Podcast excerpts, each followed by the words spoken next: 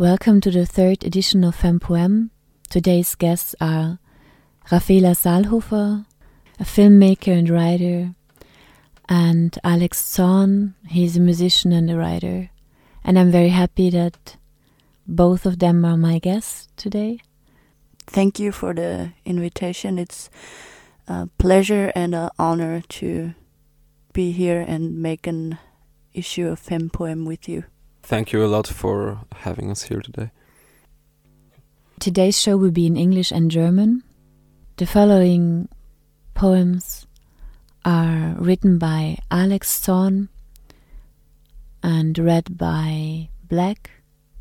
It's very funny because today's edition is called Black Poetry and Zorn is read by Black. The first poem is called Situation 1 Wall of Sleep.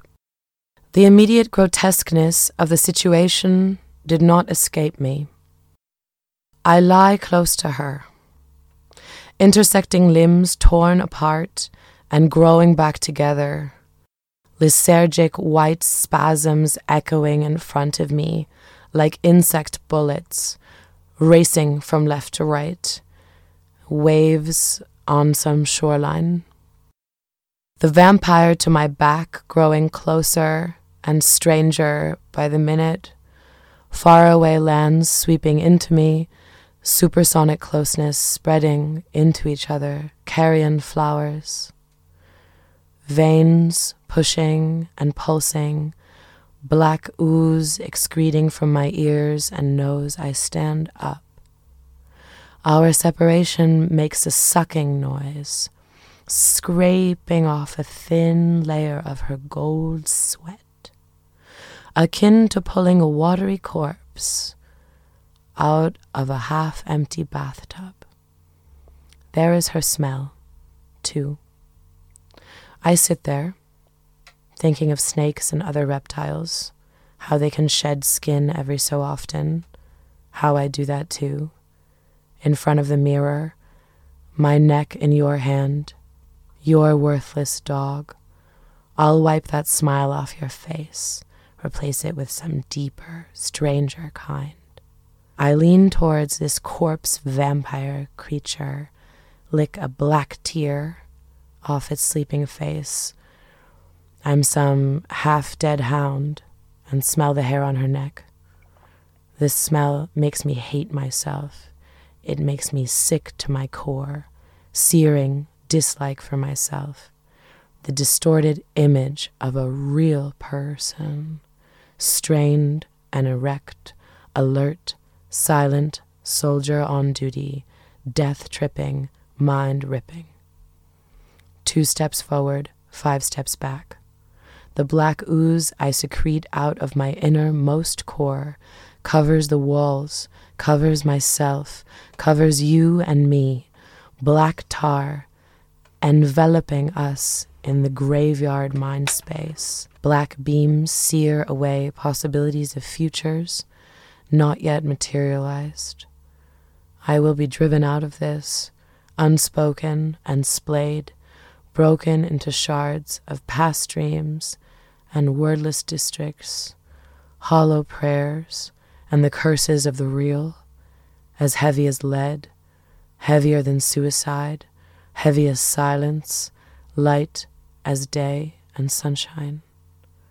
I will never understand you, and it's not my responsibility to learn to live like this. The Arab man. For him, it was no sin to love, no sin to leave, but the biggest one to stay. My father was an Arab man, proud and vain. He was gone before they cut my cord. The first rip in the fabric of my heart was one that never healed but always bled.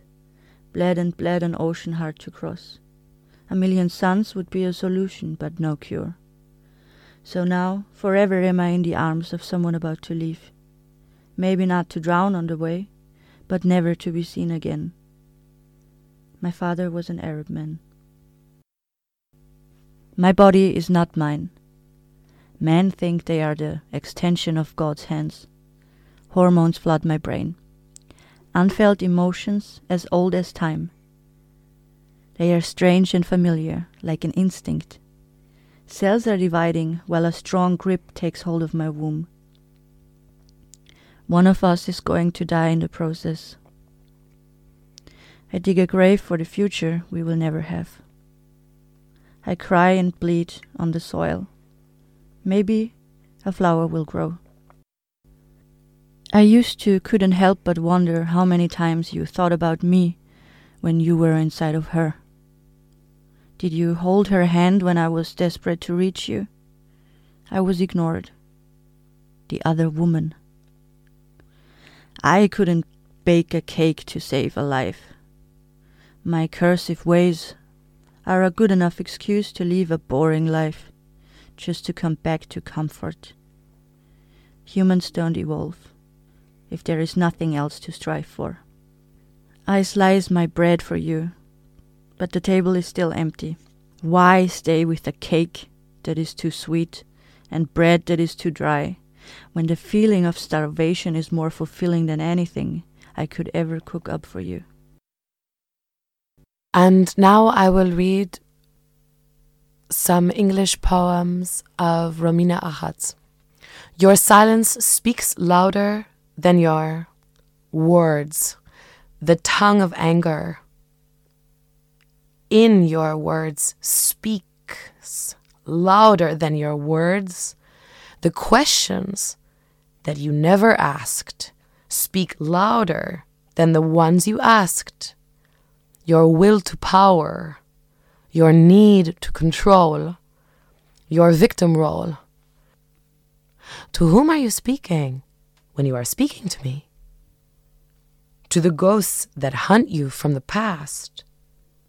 Spit them out. Come back. Be here. Come back. This is a great poem, and I'm glad to read it because it's an important thing to read. Ready, world? You said you have to burn out the past before moving on with me into the future. You did it the other way around. You moved on into the past and burned the future.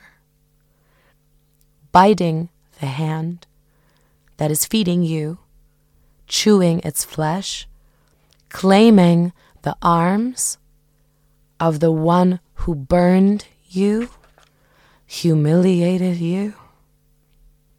You learned to sit in front of the fire of pain to keep you warm.